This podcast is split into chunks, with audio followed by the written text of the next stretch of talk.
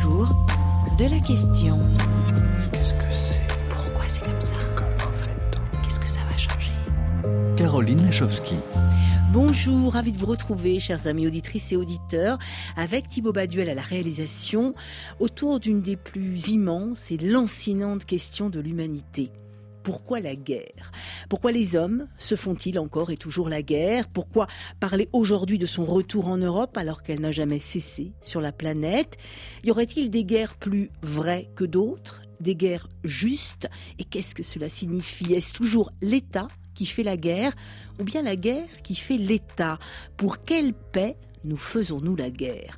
Autant de questions ouvertes, réouvertes par le philosophe Frédéric Gros dans son dernier essai. Pourquoi la guerre, paru chez Albin Michel, dont nous avons un exemplaire à vous offrir, un essai magistral et inspirant, dans lequel l'auteur de Désobéir et de la honte, un sentiment révolutionnaire, continue de creuser dans les tranchées de nos bons et de nos mauvais sentiments, pour mettre à mal nos idées reçues et surtout notre manichéisme. Autour de la question Pourquoi la guerre Bienvenue sur les traces des plus grands philosophes, de Platon à Marx, en passant par Machiavel, qui ont tenté de penser la guerre, quelle la guerre. Ça, c'est un poète, Jacques Prévert, qui ouvre notre réflexion. Bienvenue. En même temps, on m'a un peu reproché d'avoir dit quelle connerie la guerre, alors que la guerre n'était pas finie. Et il fallait peut-être attendre qu'une autre commence. Mais pas changer. On peut expliquer naturellement. Les gens vous diront c'est une sale guerre, c'est une bonne guerre, ou c'est de bonne guerre, ou à la guerre comme à la guerre. On ne dit jamais à la paix comme à la paix. Un jour peut-être on dira cela.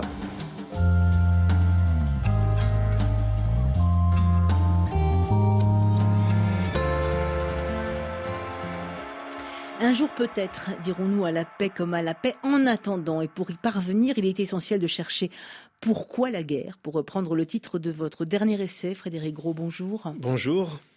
Merci d'être en direct avec nous pour partager donc cette immense et insoluble question. Autant vous dire tout de suite qu'on n'y répondra pas ensemble.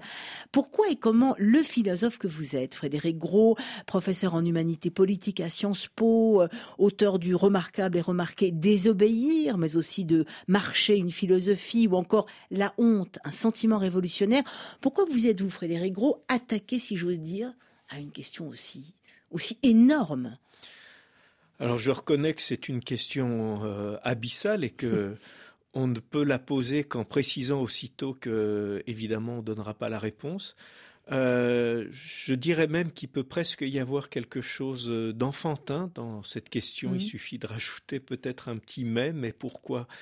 Mais pourquoi la guerre? Mhm. Et finalement, le peut-être que l'honneur de la philosophie, c'est c'est de prendre au sérieux ces questions d'enfants qui sont tellement énormes, tellement tellement abyssales. euh, aucune aucune réponse peut évidemment être à la à la mesure de la question.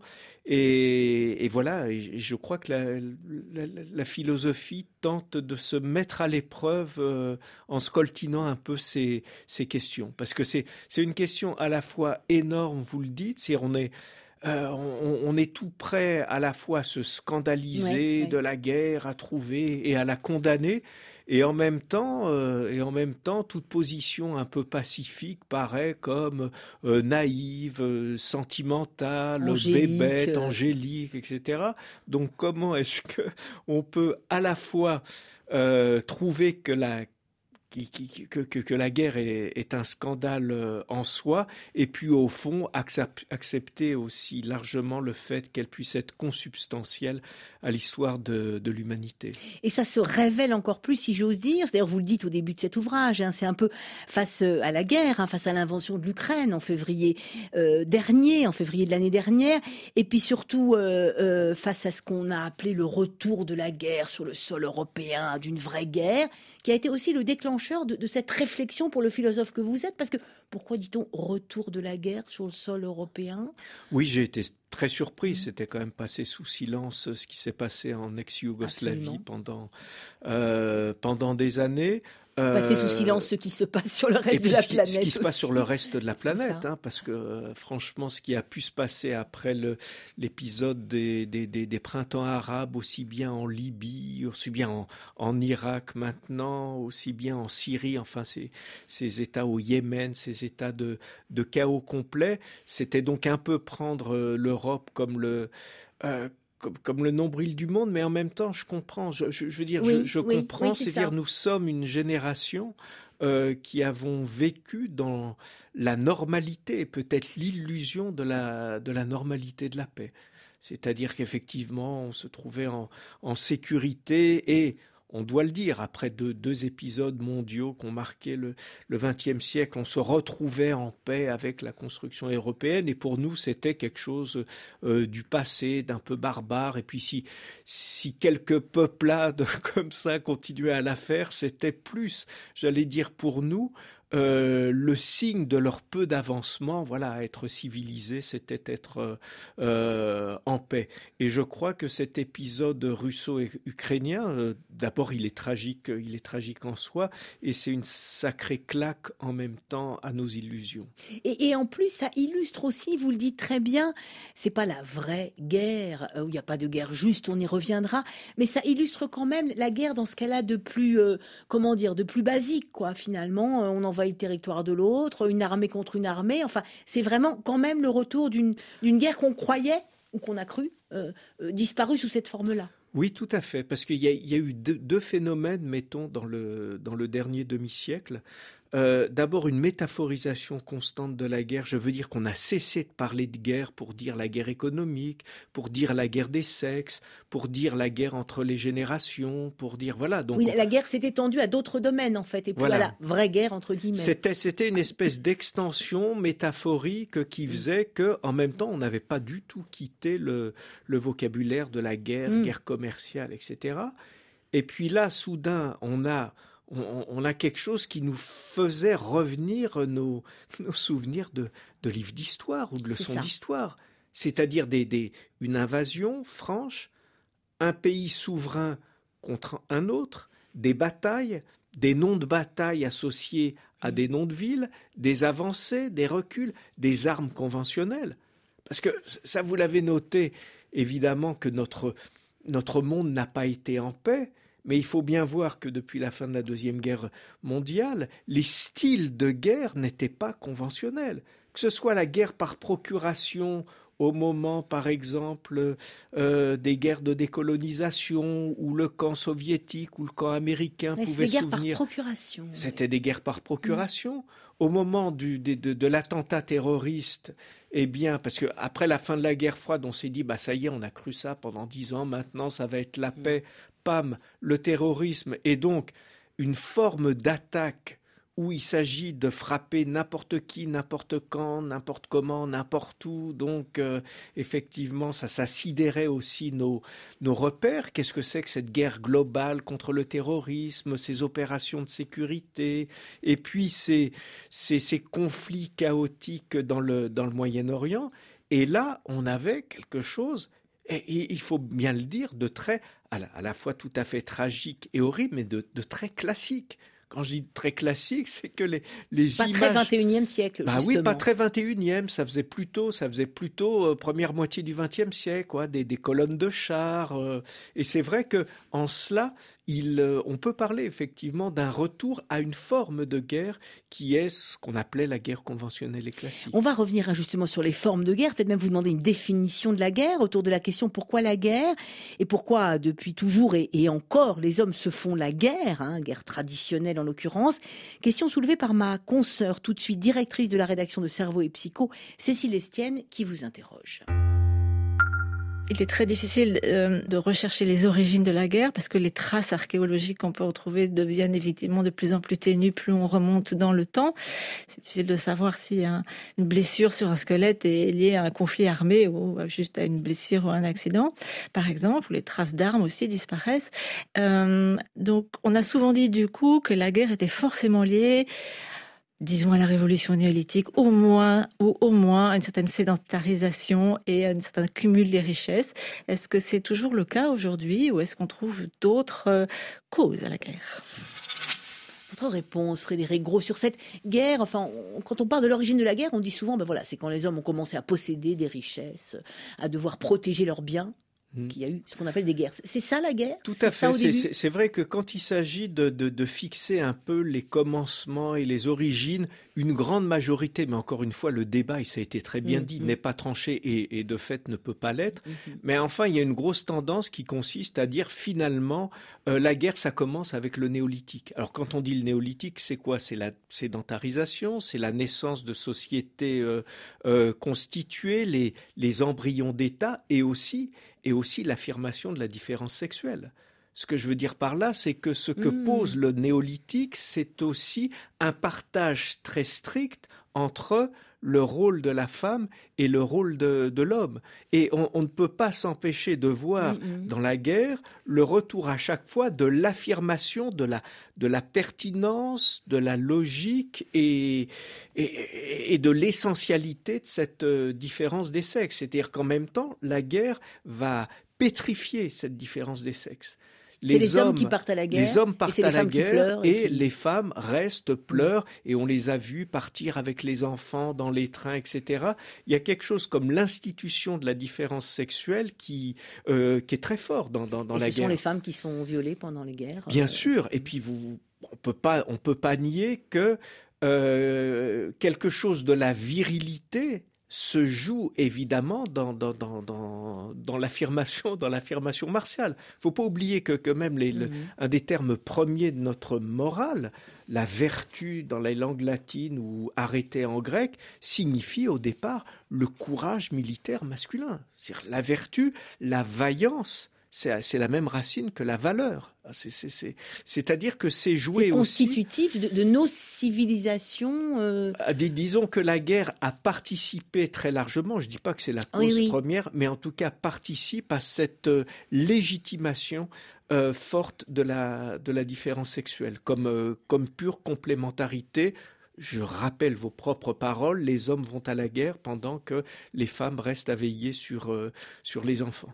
Donc on voit que jusqu'où ça, nous entraîne, et ça c'est vraiment, euh, euh, c'est vraiment très très fort dans notre humanité. Vous le dites aussi, hein, c'est vraiment à la fois la part la plus sombre de notre humanité, mais aussi la plus héroïque des humains. On va y revenir. Quel est votre définition de la guerre, Frédéric Gros. J'en ai lu une dans votre ouvrage, hein. Pourquoi la guerre, euh, qui date, alors que je ne dis pas de, euh, de bêtises, je la retrouve plus, euh, une, une, définition qui date vraiment et qui dit au fond que la guerre euh, est un conflit armé, public et juste. Voilà, c'est ça la définition de la guerre que vous citez, 1597. Ouais, c'est ça, c'est le XVIe siècle, c'est la, la modernité, c'est aussi la naissance des États, et c'est vrai que c'est une définition, je trouve assez, frappante parce que euh, on ne peut pas coller la guerre sur la violence. Je, veux dire par là que toute violence, enfin toute violence ne fait pas guerre. Euh, il, suffit pas qu'il y ait des morts euh, pour qu'il y ait des guerres. Vous avez des règlements de compte entre entre les mafias. C'est pas de la guerre classique. Pour parler d'une guerre, il faut cet élément effectivement mortel, mais d'échange de morts. Quand je dis d'échange de morts, c'est qu'il faut d'échange sanguinaire. Enfin, c'est un échange sanguinaire, mm. c'est-à-dire qu'il s'agit de menacer la vie de l'autre en exposant la sienne, mais selon certaines règles. Mm-hmm. Comment expliquez-vous sans cela qu'on puisse parler de crimes de guerre? On pourrait se dire, mais au fond, c'est c'est assez, c'est assez fou. Enfin, si à la guerre, on n'est pas là pour tuer un ennemi, qu'est-ce qu'on fait? Maintenant, oui, sauf que on n'a pas le droit de tuer n'importe qui, n'importe quand, n'importe comment, et qu'il y a des règles. Donc ça, c'est, c'est le premier mm-hmm. aspect. Il faut qu'il y ait un échange de morts réglé, régularisé ah avec, ah avec des règles. Deuxièmement, il faut que ce soit un État qui porte la guerre. Ou alors c'est simplement métaphorique. C'est ce que vous disiez dans votre présentation. Oui, euh, est-ce l'État, cette question que vous posez qui est insensée, est-ce l'État qui fait la guerre ou est-ce la guerre qui fait l'État? Eh ben, il y, a une espèce de double implication, ah mais c'est vrai que c'est Rousseau qui disait la guerre n'est pas une relation d'homme à homme, mais d'État à État. Voilà. Alors les, les, les hommes, euh, bien sûr qu'ils ont des rapports d'hostilité, de conflit, mais la guerre, la vraie guerre, hein, je reprends votre expression, c'est celle qui se fait entre des États. Ou alors c'est autre chose, c'est autre chose, c'est de la violence, c'est des règlements de compte, mais c'est pas de mais, la mais guerre. Mais en même temps, vous le dites vous-même, Frédéric Gros, il y, a de multiples formes de guerre, parce qu'effectivement c'est la guerre entre États, il y a la guerre conventionnelle, mais aujourd'hui, euh, sur la planète, il y a plein de formes différentes de guerre qui ne sont pas tout à fait des guerres d'État à État, où des fois il n'y a plus de règles, euh, la guerre contre, enfin, la guerre des terroristes et même la guerre contre le terrorisme. Qui, enfin, euh, Bien sûr. il y a beaucoup de facettes dans, dans, dans, dans, Bah, si- dans pas- la guerre, dans pas- les guerres. Parce que vous le rappelez, cette définition, elle date du XVIe siècle, mais elle peut valoir même si c'était difficile de parler d'État avant, c'était des cités, des structures impériales.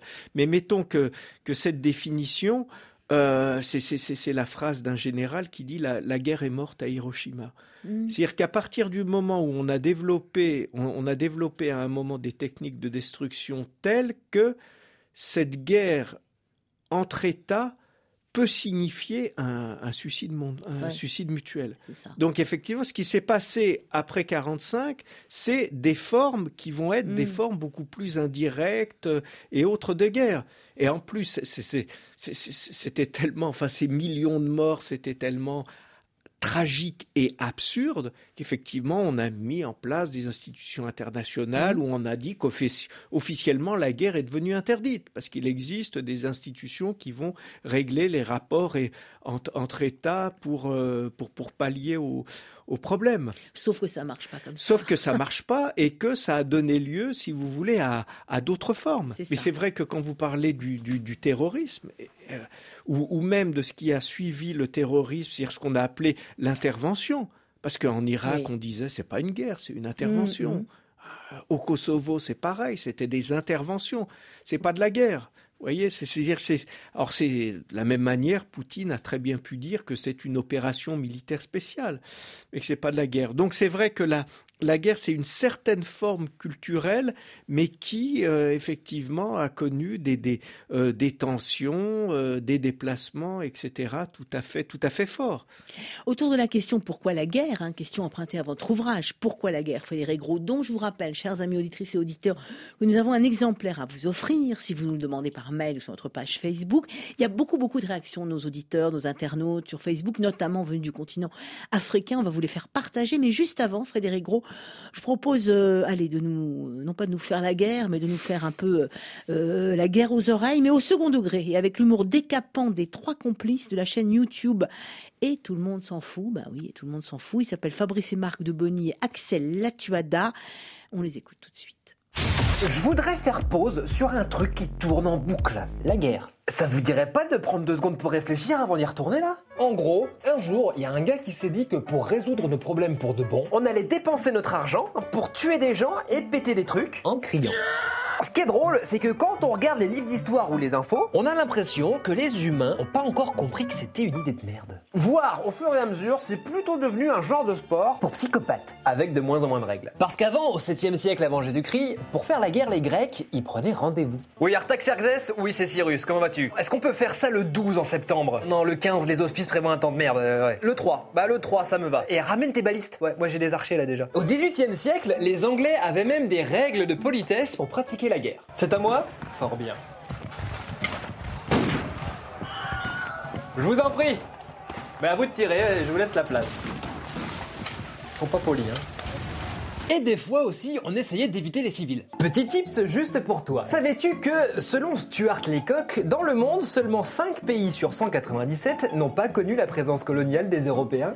Et puis au XXe siècle, c'est l'apothéose du n'importe quoi. Les industriels prennent les choses en main et on commence à tuer pragmatique. En 14-18, on n'hésite pas à donner l'ordre à l'artillerie de tirer dans nos propres tranchées pour faire sortir les soldats qui veulent pas y aller. Et après, si t'as bien morflé correctement, tu gagnes une jolie médaille avec tout plein d'honneur et de gloire dedans.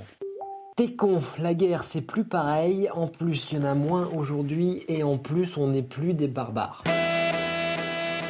Est-ce que c'est vrai ça, Frédéric Gros? Est-ce qu'on n'est plus des barbares ou est-ce qu'on l'est toujours indécrottable Bah, disons qu'on a, on, a quand même perfectionné les armes de destruction jusqu'à rendre les, les guerres criminelles. C'est-à-dire ce qui est, ce qui est, ce qui est, devenu insupportable, c'est que, c'est que les guerres sont devenues, sont devenues criminelles du fait effectivement de cette formidable puissance mortifère des, armes, de, destruction. Donc il y a, eu une espèce de décollage comme ça technique qui faisait que finalement on se faisait la guerre pour régler des problèmes entre États. Parce qu'il faut bien voir que pour, pour l'Europe, mettons, c'est Mhm. vous-même qui m'avez euh, tendu la, la- la perche en parlant d'État, mais ce qu'on appelle un État, c'est un État souverain. La définition de la souveraineté, c'est qu'il n'a pas de juge au- euh, au-dessus de lui. Alors qu'est-ce qui se passe quand deux États ont un problème, ont un différent? Eh ben, le seul moyen de règlement possible, c'est la guerre. Ça a été la. On a parlé de définition. Ça a été aussi à côté de celle la, la guerre est un conflit armé, public et juste. La, la grande définition de la guerre, c'était de dire, bah, euh, la guerre, c'est le seul moyen de régler un problème entre des États qui sont souverains et qu'on personne au-dessus d'eux Mhm. pour, euh, pour, pour arbitrer leurs différends. On fait comment? Eh ben, on, on donne, on prend un rapport de force et le droit sera du côté de, du côté du vainqueur et puis, euh, et puis malheur au vaincu.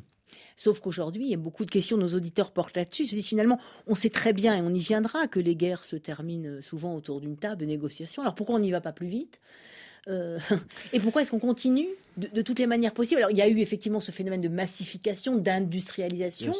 Il y a aussi, on y viendra peut-être, le fait qu'on reconstruit hein, après les guerres. hein. Donc ça rapporte un peu aussi. hein. On construit. Alors après, il y a des, il y a évidemment des profits et des, et des Mm. profiteurs de la, euh, de la guerre. C'est, même très massif dans ce que on appelle, on y reviendra peut-être les, euh, les guerres de chao- chaotisation, c'est-à-dire des, des, des, des pays, euh, des contrées où la guerre est devenue presque un régime, un régime d'existence, parce que se mettent en place des économies de prédation, etc., où c'est, euh, où finalement la, la guerre est devenue le principal euh, outil régulateur des, euh, des relations sociales.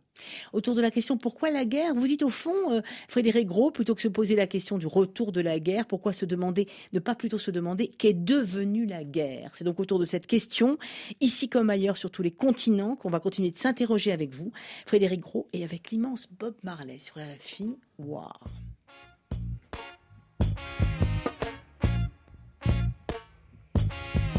until the which old one race superior and another inferior is finally and permanently discredited and abandoned. Everywhere is war. It's a war that until they're no longer first class and second class citizens of any nation,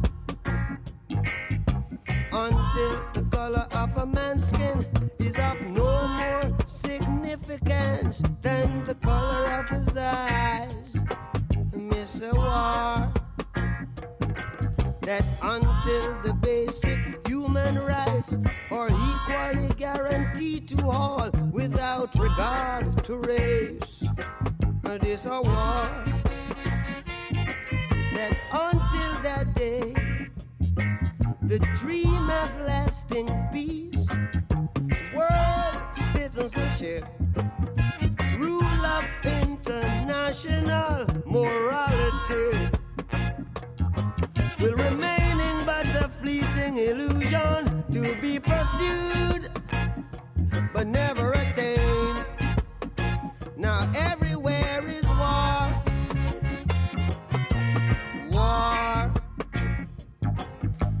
until the ignoble and unhappy regime that hold our brothers in Angola, in Mozambique.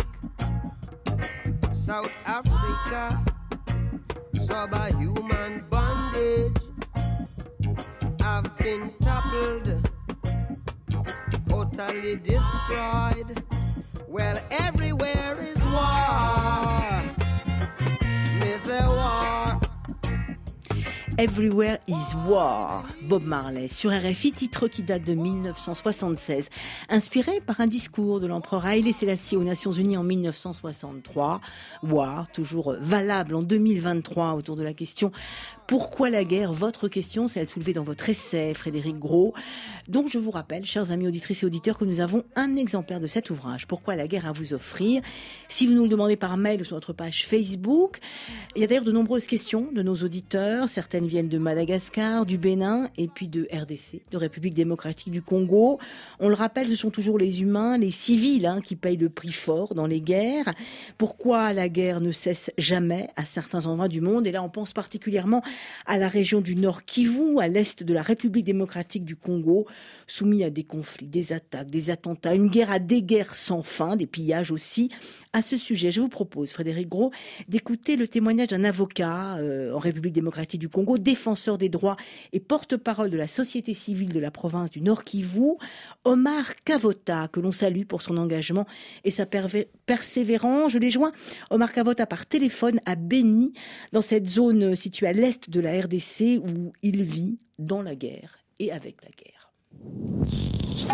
Ce qu'on peut dire, c'est que personne ne peut s'habituer à la guerre. Mhm. Et même si en République démocratique du Congo, dans cette partie orientale où nous nous trouvons, nous sommes en situation de guerre depuis près de 30 ans, pratiquement, on ne peut pas dire que cette population est habituée à la guerre. Mais il s'observe qu'on s'accommode un peu à ces guerres successives. Dans tous les cas, euh, c'est déplorable. La population euh, voudrait que ça change et quand la situation peut ne pas s'améliorer immédiatement, on essaie de euh, s'accommoder à l'environnement. Mais en tout cas, la situation de guerre à l'est de la RDC pratiquement n'a que trop duré et avec des phases multiformes. De fois, c'est sur des guerres d'agression comme on, l'a vécu par le passé et peut-être maintenant dans notre province du Nord Kivu. Mhm. Ce sont les guerres occasionnées par des mouvements terroristes, comme euh, c'est le cas des zones comme Beni. Et, et c'est aussi le fait des groupes armés locaux, les milices locales comme les Mai Mai, et qui se comptent à, à plusieurs euh, dizaines dans, dans la zone. Et dans cet environnement, on fait face au déplacement massif des populations, au massacre des civils, aux incendies des villages, au pillage de, des richesses, aux, embuscades sur les axes routiers. Bref, c'est le climat de terreur. Et est-ce qu'il faut dire que les gens se sont habitués à ce climat? Non. Les gens vivent malgré eux. Et c'est malheureusement ça, la situation qui s'observe sur terre où nous vivons ici, au Nord Kivu, particulièrement à Beni et à Nitou. Omar euh, euh, Kavota, euh, vous dites qu'on ne peut pas s'habituer, évidemment qu'on ne peut pas s'habituer à la guerre. Est-ce que quand on est comme ça en plein dedans, quand on doit faire avec, est-ce qu'il y a une différence justement pour les populations? Vous êtes aussi défenseur des droits, avocat, vous travaillez pour la société euh, civile de la province euh, du Nord Kivu. Est-ce qu'il y a des différences entre ces différentes euh, formes de guerre finalement, de guérilla, de terrorisme, de pillage, de guerre d'État Est-ce que, est-ce que, est-ce qu'il y en a qui sont encore plus difficiles que d'autres à vivre? Est-ce que c'est l'accumulation et le fait de ne jamais sortir de toutes ces guerres qui est le plus terrible Qu'est-ce que vous diriez? Naturellement, on doit euh, dire quand même que ces différentes formes, il euh, faut qu'on observe des différences. Mhm. Parce que les cas de groupes armés, par exemple, qui, qui attaquent des villages, mhm. on a eu des attaques qui n'ont ciblé que les bétails des civils, donc des, des, des, mhm. des formes de, de, de, guerre, mais qui n'ont que pour effet des actes de pillage ou des sabotages. Mais il y a eu aussi des guerres dans le cas de ces groupes alliés à l'État islamique, des ADF, qui, euh, les ennemis ne s'attaquent pas forcément aux objectifs militaires, mais euh, se mettent à massacrer à cœur joie des civils. Donc, hmm. ça, c'est une autre forme de guerre qui n'est pas euh, de cette guerre d'agression qui est menée aussi de la province du Nord Kivu, par exemple, où on voit des troupes euh, de l'armée rwandaise traverser des frontières et utiliser d'autres mhm. citoyens qui s'appellent M23 et qui s'attaquent aux objectifs militaires, mais ils n'épargnent pas au passage les civils. Et dans d'autres contextes, on peut observer des milices qui s'affrontent entre eux, donc des groupes armés mhm. entre eux qui se disputent le contrôle des carrés miniers, qui mhm. se disputent le contrôle des villages.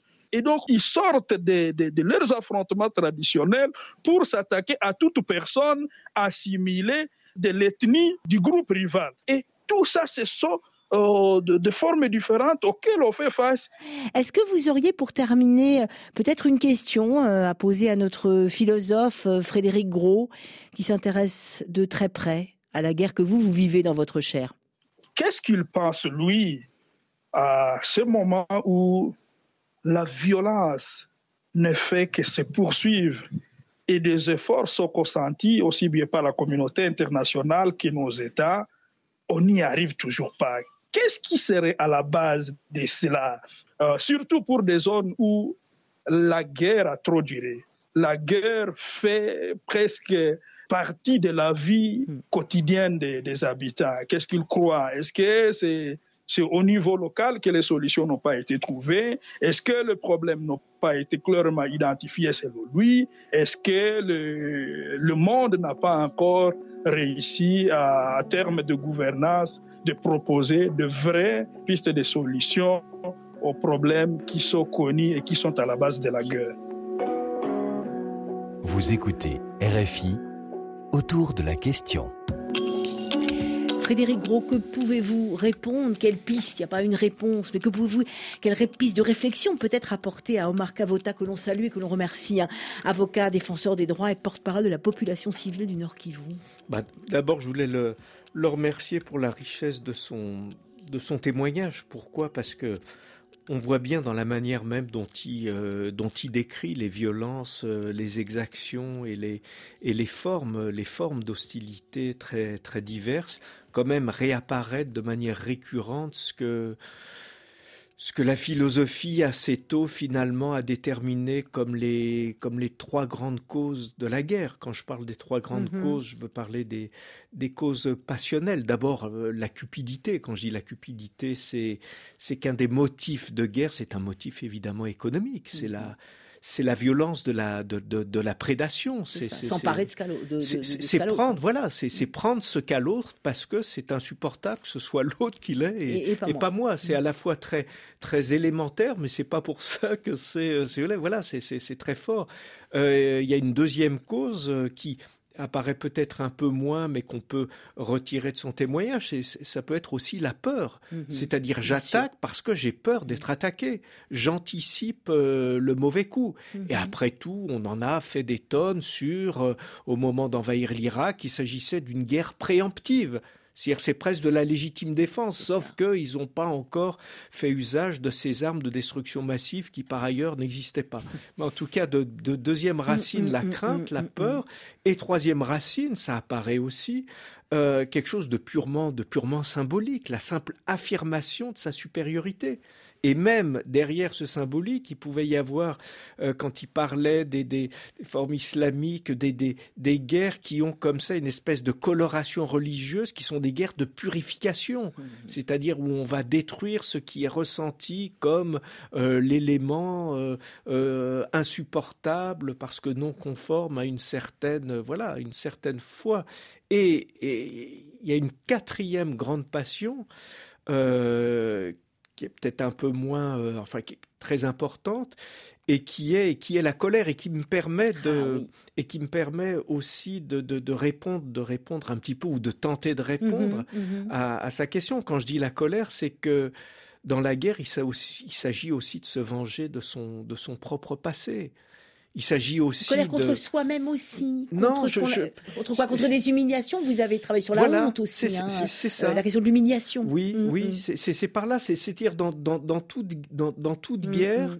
Prenez même le, le, le conflit russo-ukrainien. Mm. Vous n'allez pas me dire, alors on peut dire que c'est des raisons économiques parce oui, que oui, c'est oui. l'éthérablé, mais enfin, est-ce qu'il ne s'agit pas aussi pour la Russie de, de tenter de restaurer une grandeur impériale Mm-hmm. qu'elle pensait avoir perdue Est-ce qu'on, est-ce qu'ils n'ont pas senti Maïden comme une espèce d'humiliation insupportable? Ces Ukrainiens qui disaient nous allons embrasser la liberté européenne, qu'est-ce que ça veut dire? Enfin, vous voyez, on va leur faire payer. En fait. On va leur faire payer, c'est ça. Se venger des, des humili de ce qui a été ressenti comme humiliation passée, toutes les rancœurs toutes les rancœurs, c'est ça qui, euh, qui, qui aussi est un formidable carburant, carburant de la guerre. Et ce qui fait qu'on n'arrive pas à la paix, vous parliez à l'instant. Si, bah, c'est- Et en même temps, on y tant- arrive à la fin. Enfin, oui, dites. Il y a, y y y deux choses. Oui. Euh, euh, ça signifie déjà que une des principales raisons de la guerre, ce sont les paix, ce sont les mauvaises paix. Les mauvaises paix. Ah oui, qui engendrent humiliation, Et bien ressentiment, sûr, ce colère. sont des mauvaises Mm, paix mm. qui engendrent des frustrations, qui engendrent des humiliations, etc., et qui font qu'à un moment, qu'à un moment, toutes ces, euh, toutes ces rages rentrées, toutes ces euh, colères euh, intériorisées finissent, finissent par exploser. On a cru pendant très longtemps, c'était la, la grande thèse de ce qu'on a pu appeler la, la philosophie de l'histoire. On s'est dit à un moment, mais les guerres, en fait, ça sert à quelque chose. C'est un formidable moteur de l'histoire. Regardez, sans les campagnes d'Alexandre, la culture grecque ne se serait pas étendue aussi loin. Sans Rome et sans les, les- les Mm. guerres romaines, on n'aurait pas eu partout l'administration. Et quant aux idéaux de la Révolution française, c'est par Napoléon que ça a été diffusé. Enfin, vous voyez, et puis, à un vous moment, vous dites si non, vous en voulez- fait. c'est- pas non, c'est que le XXe siècle, voilà, on, on a eu des guerres au XXe siècle, on s'est dit non, non, non, c'est- ça peut pas être, ça peut pas être du progrès. Ce sont des guerres. À un moment, les guerres ne se, se sont faites contre l'histoire. Quand je dis C'est ça, contre c'est ce que vous l'histoire, dites, bah contre oui. l'histoire et pas Oui. pour l'histoire. Alors justement, est-ce contre ou pour? Est-ce qu'il y a des guerres justes ou pas? Vous avez parlé à l'instant, euh, évidemment, de la guerre, euh, euh, de l'invasion de, de l'Ukraine par la Russie. Sauf que cette guerre-là aussi, finalement euh, conventionnelle au départ, devient, on a l'impression, de plus en plus sanglante et barbare. Les milices Wagner fournissant une véritable chair à canon. Je propose d'écouter, euh, Frédéric Gros, un très court extrait du témoignage recueilli autour de Bakhmut dans le Donbass par les envoyés spéciaux de RFI, euh, Abaï- Abad et Boris Vichit, auprès euh, d'un membre d'unité de reconnaissance de l'armée ukrainienne. Il s'appelle Andri. Il est témoin direct des méthodes de combat russes qu'il a d'abord connues euh, bah, face à l'armée conventionnelle russe sur le front sud à Kherson et aujourd'hui à Bakhmut face à Wagner. Là-bas, on avait en face des forces régulières et les commandants essayaient de préserver leurs hommes. Ils ne les balançaient pas comme des bûches au feu. Ici, ils les jettent à la mort. Les soldats eux-mêmes savent qu'ils vont mourir. Simplement, ils ne savent pas si ce sera d'une balle ukrainienne ou de celle des Russes, qui sont dans leur dos et qui les empêchent de revenir.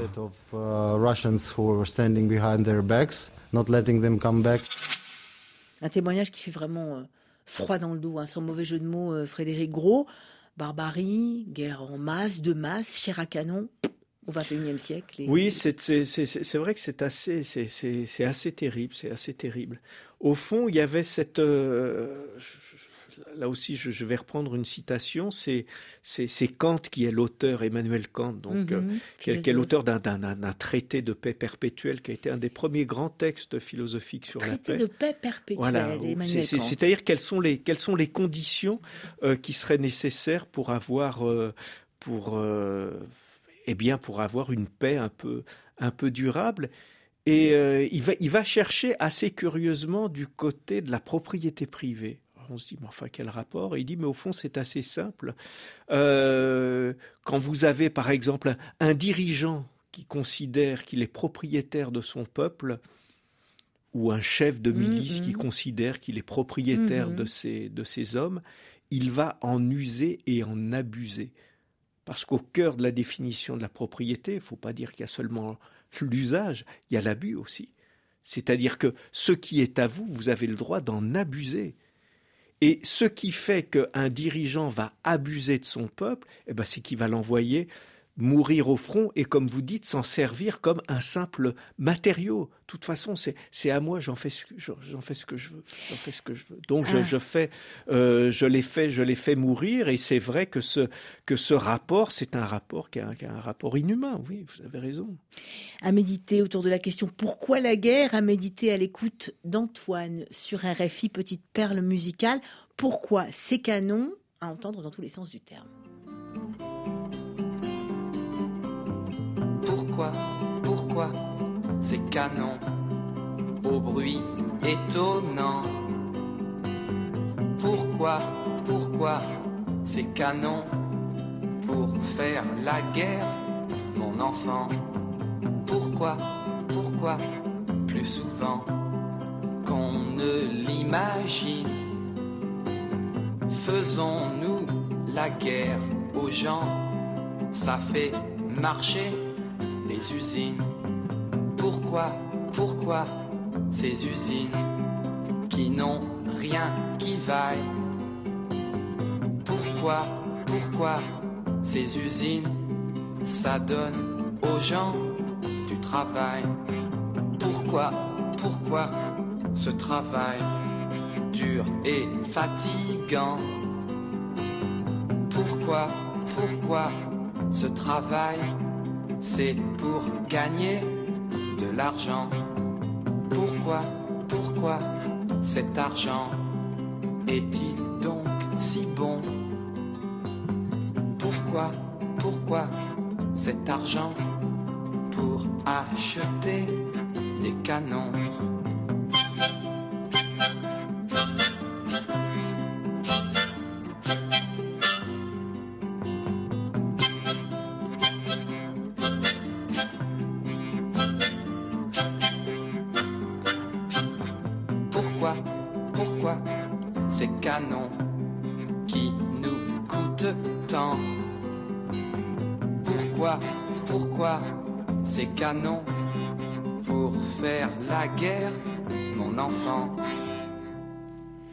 Petite réaction peut-être, Frédéric Gros, à Antoine. Pourquoi ces canons qui rejoint vos- votre question euh, énorme et enfantine? Pourquoi la guerre? Oui, tout à fait. C'est-à-dire qu'à un moment, ça devient une espèce de, une espèce de boucle, de boucle infernale. C'est-à-dire, c'est de la, c'est de la consommation. La, question qu'on pose, aux guerres, on, peut la, la poser aussi à ce, à ce cycle infernal et délirant de la consommation. Et après tout, euh, on s'aperçoit aujourd'hui que ce qu'on appelle le capitalisme n'aura jamais été qu'une qu'une entreprise de guerre totale contre la nature.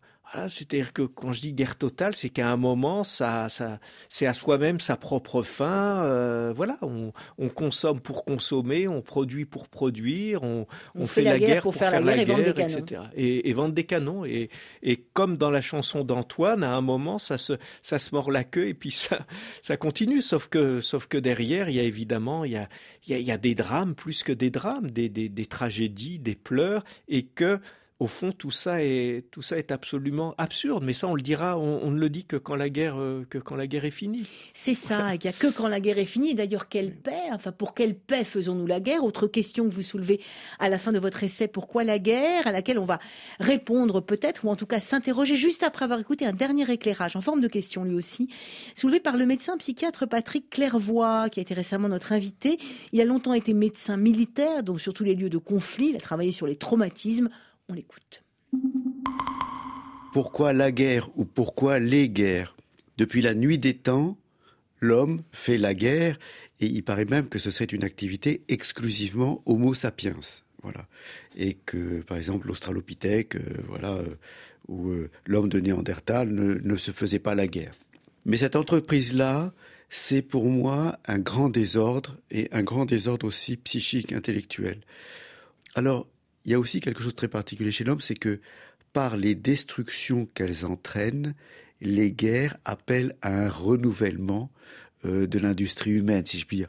Mais donc finalement, la guerre, c'est aussi un gros problème parce qu'une fois qu'on a mis la main dans l'engrenage de la guerre, on ne la sort plus. Et la grande difficulté, c'est pas de déclarer la guerre. On a vu des tas de fois que tous ceux qui ont voulu la déclarer, alors là, tout le monde veut y aller, hein. tout le monde veut y aller. Mais comment on l'arrête? Et aussi, où on l'arrête? Comment et où on arrête une guerre, Frédéric Gros? Grande question là aussi. Alors c'est- une question immense et, et en même temps dans ce euh, dans ce témoignage, euh, je, enfin, je sais pas si on peut parler d'un témoignage dans cette intervention. Je, je crois qu'il y avait des il y avait quelques éléments, c'est-à-dire une manière d'abord de euh, d'en finir avec cette euh, cette naïveté du barbare, c'est-à-dire qui consisterait à dire que on retombe dans la guerre comme on retomberait dans une sauvagerie première Mhm. parce que finalement euh, les filets de rétention de, de notre civilisation seraient pas assez serrés, Sauf qu'on s'aperçoit que, que les guerres sont sacrément culturelles. C'est ça. Quand on parlait de colère, quand on parlait d'humiliation Mm, passée, etc., tout ça, c'est du, c'est du ressenti, c'est des histoires qu'on se raconte, etc. Et, et la paix est C'est plutôt civilisé que barbare. en Bien fait. sûr, la, la paix est beaucoup plus naturelle qu'on qu'on ne le croit. C'est-à-dire qu'au niveau des solutions, le problème, c'est pas tant d'apprendre à. Alors, même si la, la- la- la formule peut, peut paraître naïve, mais je ne le crois pas du tout. Le, problème, c'est pas tant d'apprendre à aimer l'autre que de désapprendre à le haïr. Désapprendre à le haïr. Vous répondez là à une question d'une de nos fidèles auditeurs de Madagascar qui vous disait comment définir la paix finalement. Parce que c'est peut-être ça qu'on, au lieu de, de s'arrêter sur la guerre ou, ou de se. euh, voilà, comment définir la paix. Donc vous dites euh, arrêtez de C'est- c'est- haïr c'est- l'autre. C'est c'est un désapprentissage de tous ces, de tous ces récits qui nous présentent l'autre comme euh, dangereux, ennemi potentiel, adversaire, euh, etc. C'est ça, c'est- c'est- c'est-à-dire que, que, que la paix est un apprentissage, est un apprentissage de toutes ces identifications qui sont des identifications hostiles. La, la- la plupart du temps, on nous dit, mais si vous voulez, la guerre, il faut, il faut plus d'éducation, il faut plus de culture, bien sûr, mais quelle éducation, quelle Eh oui, c'est une culture du, du désapprentissage de tous ces montages euh, mentaux, culturels qui, euh, qui font qu'on, que assez vite on a peur et que en ayant peur, eh ben, on va susciter la peur de l'autre. Et euh, comme disait Erasme, la, la guerre naît d'un semblant de guerre. C'est parce que je pense que l'autre va me la faire que je lui fais. Vous voyez, tout, ces, tout ça, ce sont des montages culturels. Donc, Et c'est donc là que la philosophie, au fond, peut nous y aider. C'est au fond à, à- à démonter ces montages culturels de ressentiment, de honte, d'humiliation, de peur. Il faut quand même construire autre chose.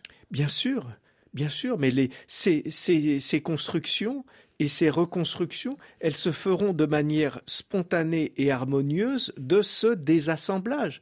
Mais si vous voulez, après, je, je- je- je navigue là sur une définition de la philosophie qui est un peu secrète, mais qui consiste à dire, attendez, toutes les sciences, tous les savoirs sont là pour vous apprendre, ici on est là pour vous désapprendre. La philosophie. La philosophie doit désapprendre. C'est-à-dire que le problème, c'est effectivement, c'est- oui, c'est comme le rapport de la, euh, de la vérité. Je, je veux dire, le, le problème, c'est d'abord de se débarrasser de ses préjugés. C'est d'abord de se débarrasser des obscurantismes, etc. Et puis après, oui, la, vérité, si vous voulez, c'est pas, il, il faut pas un effort pour le véritable effort. Il doit porter là-dessus, sur ces désapprentissages de tout ce qui, en nous, culturellement nous a été implanté comme des, comme des ferments d'hostilité qui, à la première seconde, sont prêts à exploser à nouveau. Merci infiniment, Frédéric Gros, d'être venu nous, nous apprendre un peu comment désapprendre peut-être. Euh, en tout cas, vous étiez en direct dans notre studio pour partager toutes ces interrogations, ces réflexions indispensables, j'ai envie de dire, euh, aujourd'hui comme hier et pour demain. Euh, je rappelle le titre de votre essai particulièrement inspirant. Pourquoi la guerre? Point d'interrogation aux éditions Albin Michel, à la fois d'actualité et totalement intemporel, pour nous remettre les idées en place et désapprendre donc. Euh, ouvrage dont nous avons, je vous le rappelle, un exemplaire à vous offrir, chers amis auditrices et auditeurs, si vous nous le demandez par mail ou sur notre page Facebook en précisant bien votre adresse postale. Et vous revenez quand vous voulez, Frédéric Gros. euh, on a envie de continuer à apprendre, à désapprendre. À bientôt. Ce sera avec plaisir. Merci Caroline. Pour nous contacter, autour de la question, rfi.fr. Autour de la question, c'est fini pour aujourd'hui. N'hésitez pas à partager et à vous abonner à notre podcast disponible sur l'application RFI Pure Radio. Au plaisir de vous retrouver demain autour du toucher. Tiens donc, un sens primordial et une science qui se développe à la vitesse grand V aujourd'hui. La science du toucher, l'aptique à l'œuvre, ou plutôt au doigt, dans nos outils de communication numérique, informatique, mais aussi en médecine, dans l'industrie, jusqu'où nous entraînera la science du toucher avec Thibaut Baduel à la réalisation, Caroline Fillette en coulisses avec Jad Bandieu, Caroline Echowski au micro, surtout restez curieux et désapprenez, tiens donc, sur RFI le journal dans quelques instants.